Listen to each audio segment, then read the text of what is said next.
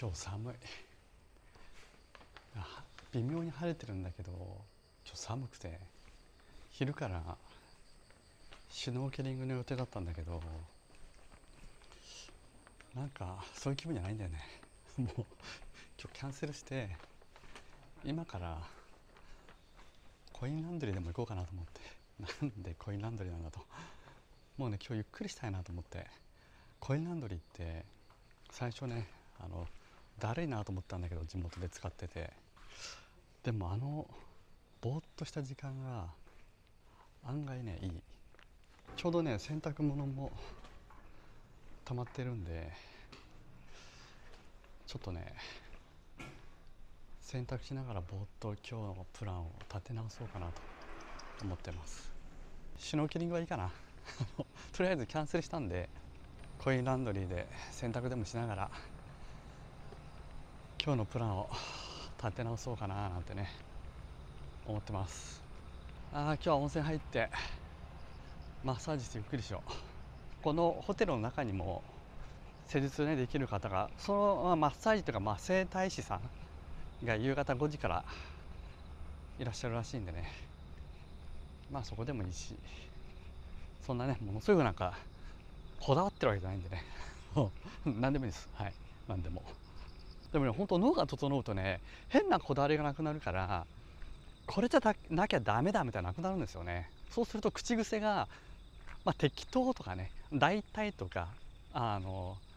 何でもいいってなってくるんですよね。あの待ち合わせ時間も大体1時ぐらいとかね。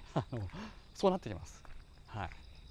もう昔で言うとファジーっていうんですか、まあ、アバウト。そういう感じになってきます、まあ、ゆるくね今日も過ごそうかなと。さすが晴れ男。だんだん晴れてきた。見て。見てほら。晴れてきたでしょ。いやちょっとね晴れ男今練習してるんで。じゃあ今日晴れ男楽しんでいきます。さてと高知県2日目。まずはねとりあえず適当にコインランドリーかな。はい、えー、コインランドリーに着きましたよと。なんか暑くなってきたな。普通にシュノーケリング行けたんじゃないか？まあそれはいいとして。あここは洗濯と乾燥が一体になってる。これありがたいな。はい洗濯終わったので今からね車で1時間ぐらいのところにある道の駅へ向かってみたいと思います。いやでもさその時の体調とか、まあ、コンディションとかね気分とかに応じて臨機応変にプラン変更した方がいいよ。本当に。そうじゃないと疲れに来たみたいになるもんね。これ無理していやプラン立てたからなせっかく予定ね立ったんだから予定通りにこなさなきゃとかいやお金払ったからもったいないから行かなきゃってなるとそれがストレスになって疲れがどっと出たりさ帰ってから体調崩したりするわけでしょ。もう何しに来たか分かんなくなるもんね。もう臨機応変にプラン変更しましょう。おのどかだな。せっかくなんでね景色をお見せします。でもね以前の僕だったらいや計画立ってたんだから行かなきゃとか、ね、せっかくお金払ったんだからもったいないとかそうやってね無理に計画通りにね進めてましたね。そうすると結局これが本当の自分とね偽りの自分じゃないけど本当はしたくないのにってのがあるわけですよ。いや本当はしたくないんだけどな。でもお金払ったからやらなきゃとかせっかくプラン組んだからね実行しなきゃとかもういやいやストレスやっちゃうわけですよ。この積み重ねが結局ストレスになってね体壊すと。まあ心と体つながってるっていうじゃないですか。まあ僕はね心ってあんまり意識してないんで、まあ、全部脳からの指令だと思ってるんでね。ただまあ便宜上心と捉えると心と体つながってるとすればね本当はそうじゃないのにとか本当はしたくないのにっていう気持ちがあるとそれが結果として、まあ、身体的なね反応に出ちゃうわけですよね。自分に正直にねこれをあのわがままと取るか自分に正直と捉えるかね。ね自分を大事にしていると捉えるかになると思うんですけどこれ人に押し付けたら我が強いわけじゃないですか。あの人の言葉を遮ってねかぶせてくる人とかいるじゃないですか「えなんでなんでなんで?」とか「いやちょっと待ってちょっと待ってと待って」とか「いやいやいやいやいやちょ意味わかんない意味わかんない意味わかんない」とか。いやかぶせてくる人っていますよね。いやほんとね我が強い人と一緒にいるとね疲れるんですよ。まあ以前の僕そうでしたけどね。もう自分を大事にするっていうことは自分のエゴをね人に押し付けることとは違いますからね、はい、僕みたいにあのマイペースにね、えー、本当の自分の心の声に耳を傾け臨機応変に自分を大事にするというわけですな、はい、特にね観光なんて楽しむことが目的じゃないですか。スケジュールをこなすことが目的になったり元を取ることが目的になるとどんどんね目的ずれていっちゃうんでちゃんといいこと言ってるでしょ。一応ね あのあの言ってきますけど青森とか盛岡とか北海道とかね宮古島もそうですけどちょいちょいヒントになることはね言ってるんですよ。ただ分かりにくかったと思います。そうなると単なる観光の動画とねあの思われちゃうと思ったんで分かりやすくストレートにね今脳の話してますせと。ヒント出してますせと。これをご自分のね資産につなげてくださいね。っていうことをねちゃんと伝えようと思って。はい。ちゃんと今喋ってます。あそうそう。昨日はねあとやたら煽ってくるやついたんですよ。黒の系で。であのまあ今はね何とも思わないんで車道ねあの左側に寄せてでもね片側1車線だったんであのなかなかね車寄せられるスペースがなくてまあ途中途中でねスペースあるもあるんですけどねそこに止めてまあ先に行かせたんですけどああいうのもねあの土砂降りの時に飛ばしてね煽ってくる車って本当に危ないですよね。あの僕がメンタル病んでた頃はあの飛ばしてはいましたけど煽りはしなかったんですよね。でもまあ昨日の車煽ってたな。僕がねメンタル病んでた頃であれば今から45年前であれば車止めてね後ろ行ってコンコンってやってなんすかって多分やってましたね。いやいやあの今やらないですよ。あの実際に以前それやってね あのトラブルになりそうになったことがあったんでかなりそれメンタル病んだ時ですけどね。それ一歩間違うと本当にね警察沙汰裁判沙汰病院沙汰になるんでね。あのもうメンタルを整えてはい、そういう車ねどんどんこうやり過ごすというのが大事です、はい、メンタル整うとスピードも出さなくなりクラクションも鳴らさなくなりましてや煽ることもなくなるんでね。事故やトラブルが減るんじゃないかなと思っています。あそうそう。大事なことなんでねこれもお伝えしておくとちゃんと寝るって大事よ。ちゃんと寝る。で昼間活動する。だ今日ね僕ちゃんと寝てるんでねかなりすっきりしてるんですよ。だから運転もまあ全然平気だし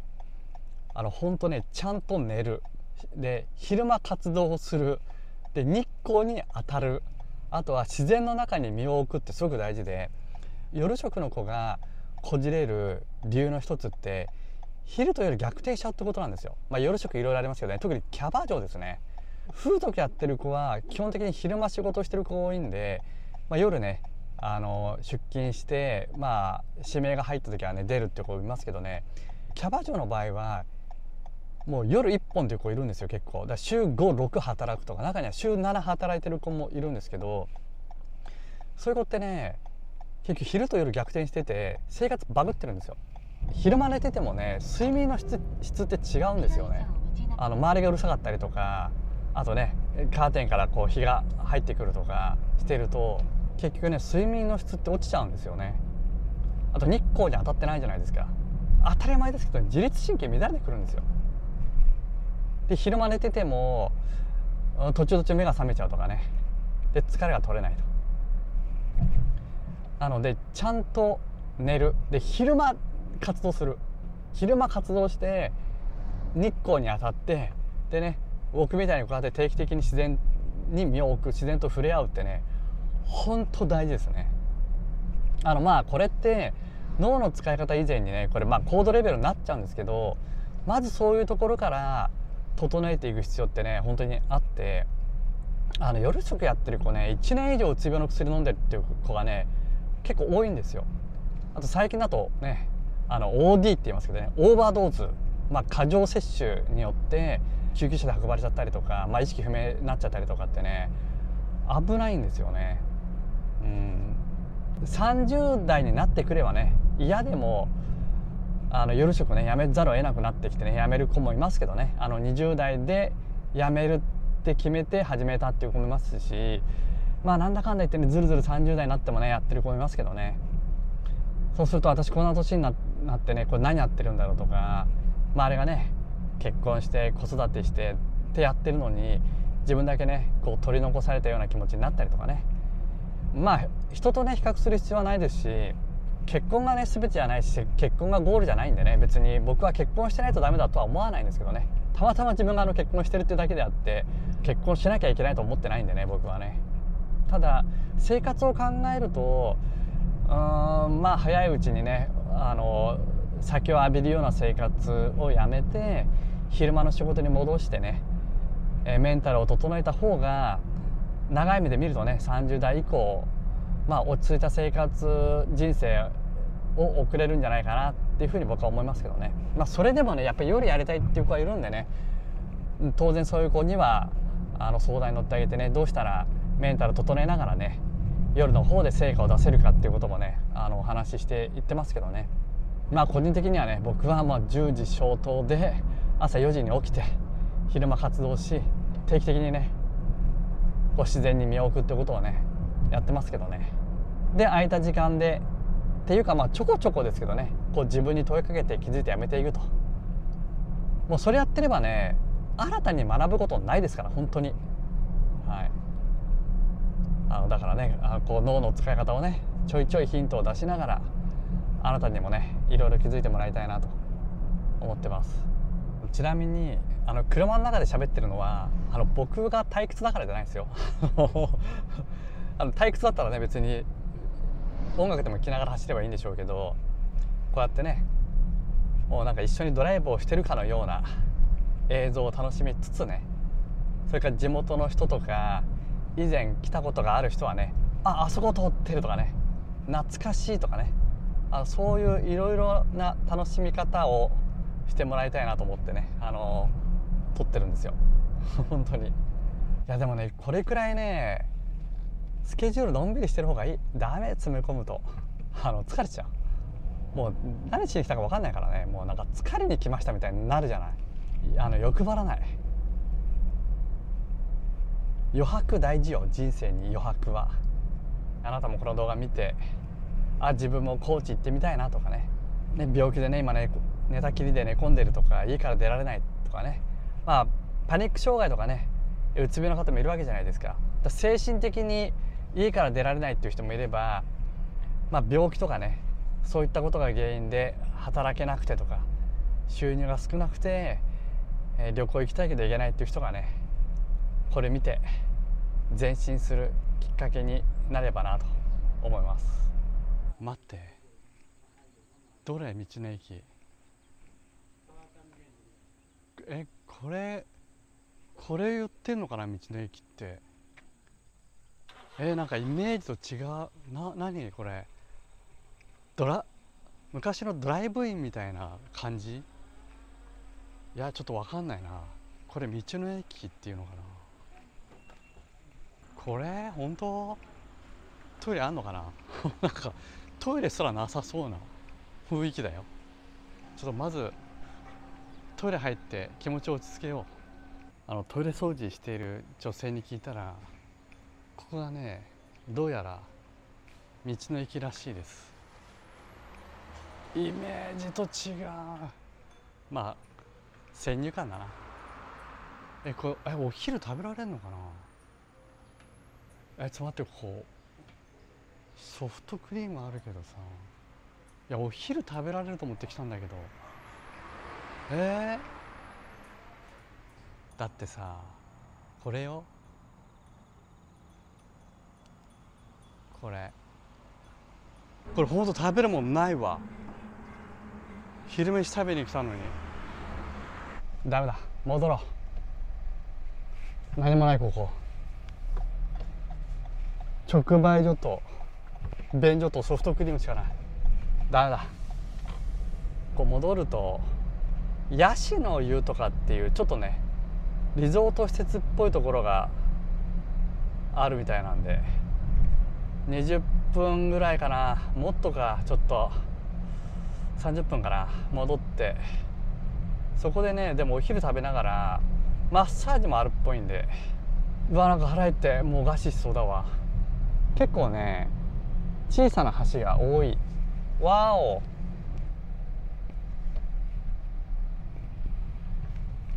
おーなんかのどかだな。っていうかどこここ？なんでナビで来たのにないの宿が？見てこんなのどかなところに来ちゃったんだけど。すんごいのどかなとこ来ちゃったよ。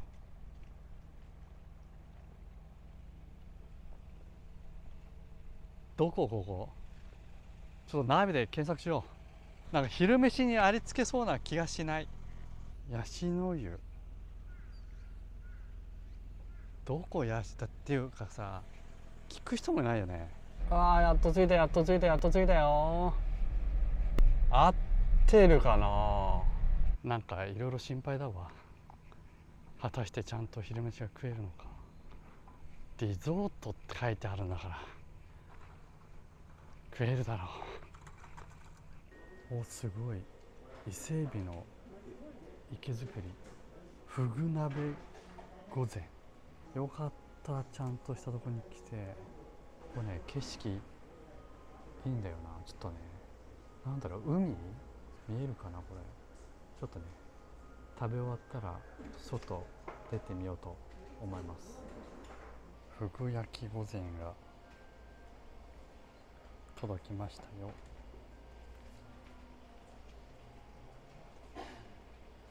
えー、フグがね2種類ですね。ごまだれとなんか辛いタレ？あとおそばまあここでね焼いて食べると。おなんかいい具合に焼けてる。うん。歯ごたえがあって美味しい。うん。ごま油の方もね。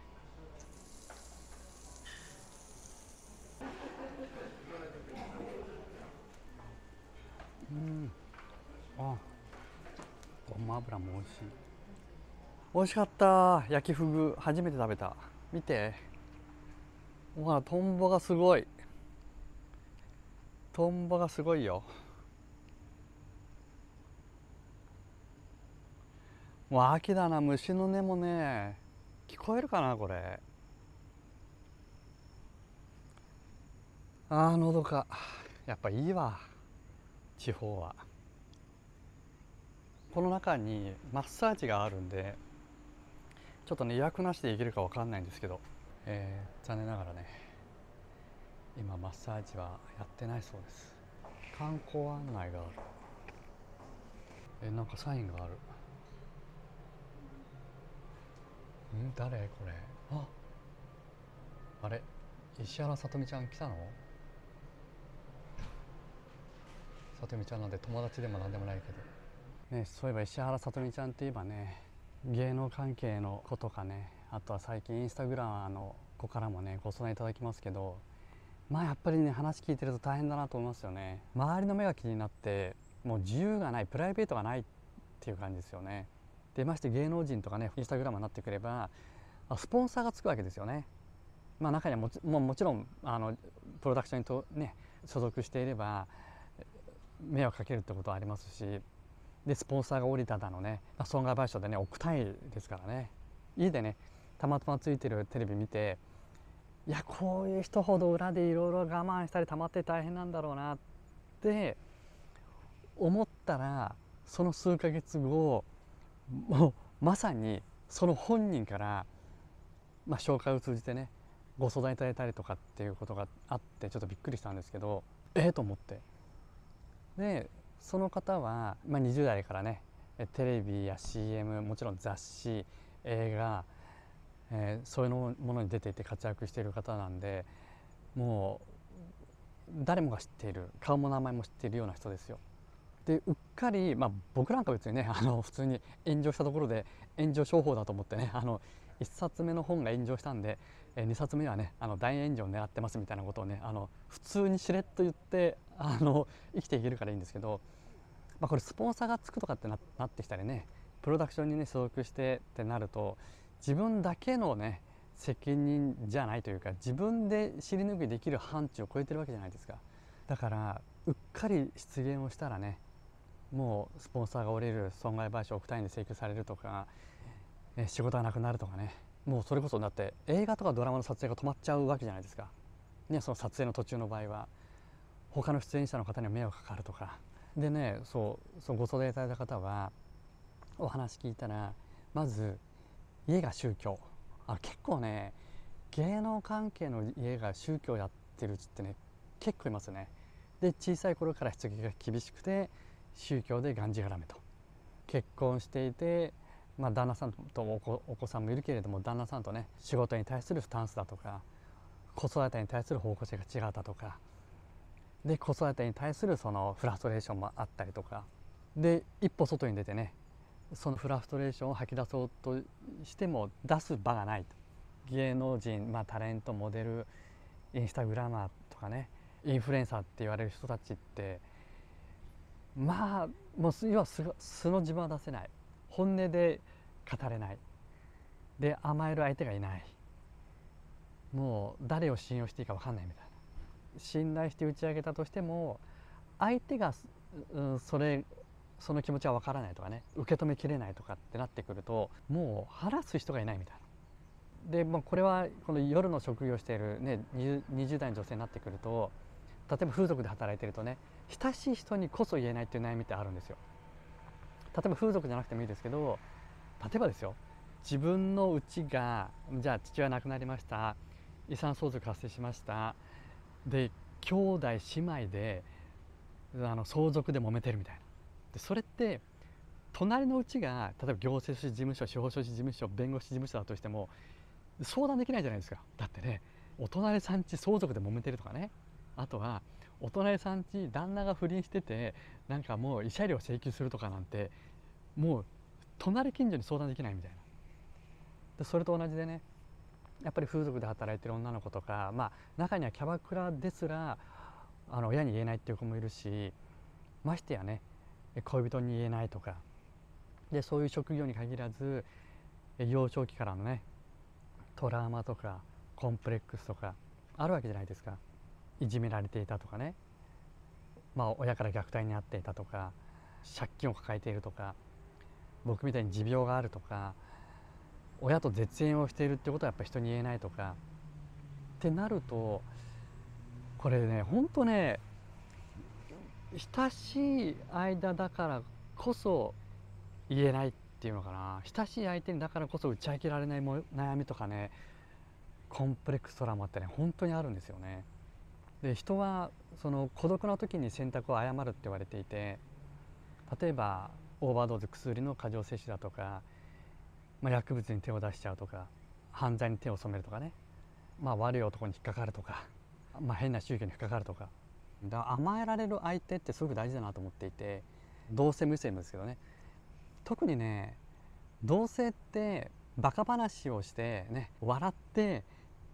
元気はもらえるんですけどでも同性の友達ってね癒されることってないんですよ。なかなか。それはまあ男性も女性もそうだと思うんですけどやっぱり癒しってなると、まあ、異性になったりとかね。あとは手当てって言いますけどね。手を当てる。まさに手当て手を当てるって書くじゃないですか。で人は肌から癒されるって言われていてもう、ね、マッサージもそうですけどスキンシップですよね。そういうところで人との触れ合いって僕はねすごく大事だなと思ってるんですよ。なので異性との関わり異性との触れ合いっていうものをね、えー、大事にしてほしいなと僕は思っていて、まあ、とはいえねあのパートナーがいないとかあとパートナーがいてもねこうすれ違っちゃってるとかねスキンシップがないとかそういう人もねやっぱり今本当に増えてるなと思いますよね。まあ、僕は今ねカウンセリングはね、えー、ここ数年やっててまあある程度はねもう皆さんの役に立てるようになったんですけれどもそこにプラスしてハンドマッサージをね、身につけてあと霊気もね身につけたんですけれども今ねちょっと時間的な問題とかあと荷物の問題とかスペースの問題もあるんでねハンドってやってないんですよ。まあやろうと思えばもちろんできますけど、まあ、ハンドはやってなくて、えカウンセリングはね今はオンラインだけじゃなくて今後は対面でねカフェで雑談形式でねあのリラックスしながらねお茶を飲みながらあのやっていこうと思ってます。まあ、もちろんね既存の、え、30代以上の方たち、まあ、4 5 0代も6 7 0代も、まあ、80代以上もねの方たちももちろんやりますけれども、今後はね新規の20代のね若い方たちにも、え、カウンセリングをね対面でもやっていきたいなと思っています。まあ、ご自分のことはもちろんそうなんですけれども、えー、とやっぱり4 5 0代の女性を話聞いていると自分の娘にね坂庭さんのカウンセリングを受けさせたいとかあとはね自分のえー、職場の若い女性がねあの実は夜職やっていて悩んでるとかねあの僕のね動画を紹介してくれたとかねそういう話も聞いていますですのでねあなた自身ももちろん僕のね動画を見たりとか相談もしてほしいんですけれどもあなたの身近でね悩んでいる、えー、方たちがいたら是非ね紹介してほしいなと思っています。でもね結構モデル芸能界それから夜食、まあ、あとインスタグラマーとかもそうですけど闇がね深い子が多い。でどうしてかっていうとああいうキラキラした華やかな世界に憧れる人ってあもちろん全員がとは言わないですよ全員がとは言わないんですけれども自己肯定感が低い人が多いんですよで僕もその一人だったんですけれどもあの自己肯定感が低いからこそ華やかな世界に憧れてねちやほやされたい注目を浴びたい愛されたい嫌われたくない、ね、自分の居場所が欲しいみたいな欲求がすごく強いんですよね。でやればやるほど悪化してね あのこじれてったりするんですけれどもそういうところを徹底的にねメンタルをね整えていく必要があるんじゃないかなと思っています。あとこれまで言ってないかな20代で夜食やってる子って比較的今言ったように自己肯定感が低い子が多いんですけれども自己肯定感が低い中でもお酒が飲めて喋るのが好きな子はキャバクラに行くんですよ。でお酒が飲めなかったりコミュ障の子が風俗に行くんですよこれ最近ね傾向で分かったんですご相談いただくうちになので同じ夜食でもあのタイプがね分かれるんですよね。うん。ただ今お話ししたように例えば夜食であのキャバクラとかってもうみんながライバルだったりするんでね。なかなか腹を割って話せないとかっていう子も多いですね。もちろんねお店の子とみんなで仲が良くてお休みの人がねゴールデンウィークはみんなでバーベキューするとか、えー、遊びに行くっていうお店もありますよ。なので必ずしも全員がそうとは言わないんですけれども、えー、バチバチねやってたりすると、うん、お店の子でね信頼して腹を割って相談できる相手がいないとかあと僕はね最近思ってるのが最初に思い出してもらう人じゃなくていいなと思ってるんですよ。そのねもうどうせもう本当に死ぬんだったら死に場所探してるんだったらもう最後にこの人に会ってみてとこの人に会ってみてそれでもああもう無理だな自分は死のうと思ったら死ねばいいじゃないみたいな感じで最後に会うっていう人がね最近まあポツポツいるんで最後にねたどり着ければいいんじゃないかなと思ってますだってねその前の段階で、ね、バカ話をして打ち明けられたりとか甘えられる相手がいたりとか、ね、自分の素の自分を出せてその自分を全てね受け入れてもらえる相手がいてそれで癒せて満たされているんだったら別にわざわざ僕のところに来る必要ないわけじゃないですか。ですからこれはね男性も女性もそうですけれども一人でねあの抱え込まずに是非ねご相談いただきたいなと思っています。あそうあとはグリーフケアかな大切な人を亡くしたその深い悲しみっていうのはまあもちろんねグループセッションとかで傷が癒える人はいいんですけどまあなかなかそうじゃなかったりするんで、うん、僕だったら多分あの最愛の人を亡くしてね深い悲しみに陥っていたらグループセッションとか僕はね使わないですね。あって人それぞれね悲しみの種類種類は一緒だとしても悲しみの度合いとかバックグラウンド全然違うわけじゃないですか。なんで知らない人に自分のね経験とか悲しみを吐露しなくちゃいけないんだとかあんたに俺の悲しみなんか分かんないよとかねまあ、自分も相手の悲しみ分かんないでしょうけどそれで僕は自分の傷が癒えるとは思わないので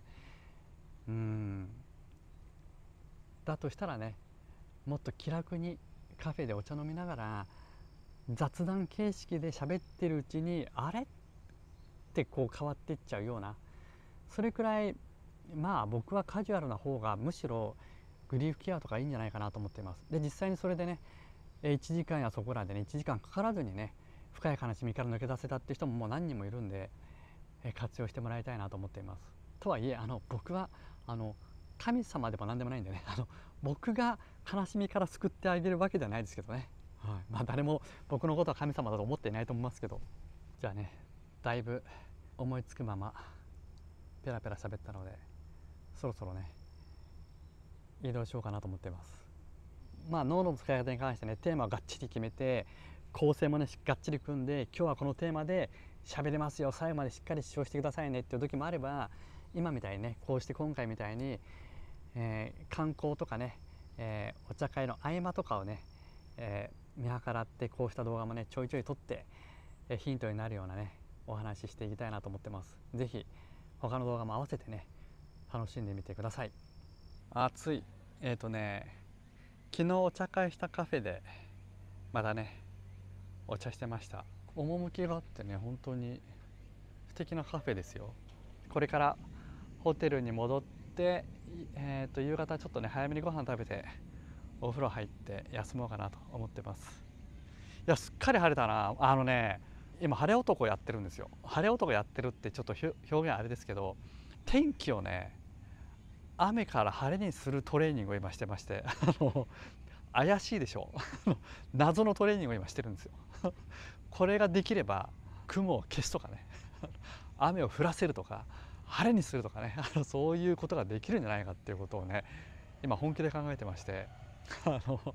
いいんですけどそれは。またねいろいろ気づいたことをちょいちょいね、えー、アップしていますね、え、2日目の夕方6時です。えっ、ー、とねご飯を今からね食べに行ってきます。あもうすでに眠い。はいじゃあご飯ね、はい、昨日と同じホテル内の山川海。じゃあ三ゼ赤いよくわかんない。解析は解析。ポン酢のたたきとなっております。はい。おお刺身本日はカツオと貝です、はい、お肉は四万十ポークとなっておりまして、はい、また火をあそうそうこれね会員さんにはズームセミナーでお話ししたんですけどあのイチローの動画があるんですよ YouTube にあったっけななんかインスタかな。イチローが何て言ってるかっていうと記者からねインタビューで僕はね人より頑張ることなんてとてもできないと。自分の中にある測りをね調整しながらあのここまで来たって言ってましたね。全身だけじゃなくて時にはね交代してる時もあると。いやもう交代しかしてない時もあると。それでも自分の中にある測りを自分でね調整しながらやっていくしかなかったみたいなことを彼が言っていてすごいなって思いましたね。僕はねそういう感覚って大事なんじゃないかなと思いますよね。でもね僕はそのイチローの言葉を聞いた時にすぐに楽になりましたね。あそれでいいんだイチローですらそうやってきたんだっていうその安心感というかあそうだよな。人との比較じゃなくて誰々よりもっとこれをやるとかね。なんだあいつは自分よりもあれができてないとか良くも悪くも比較ではなくてあくまでも自分の中の基準を持って自分の中の測りを調整しながらコツコツやっていく。そういう意味ではイチローの言葉って変にねかっこつけて生きがった言葉でもなければすごい地に足のついた人の言葉だなって思いますね。いやーごちそうさまです。ごちそうさまです。ごちそうさまです。もうクーネラスブクーネラスブクーネラスブ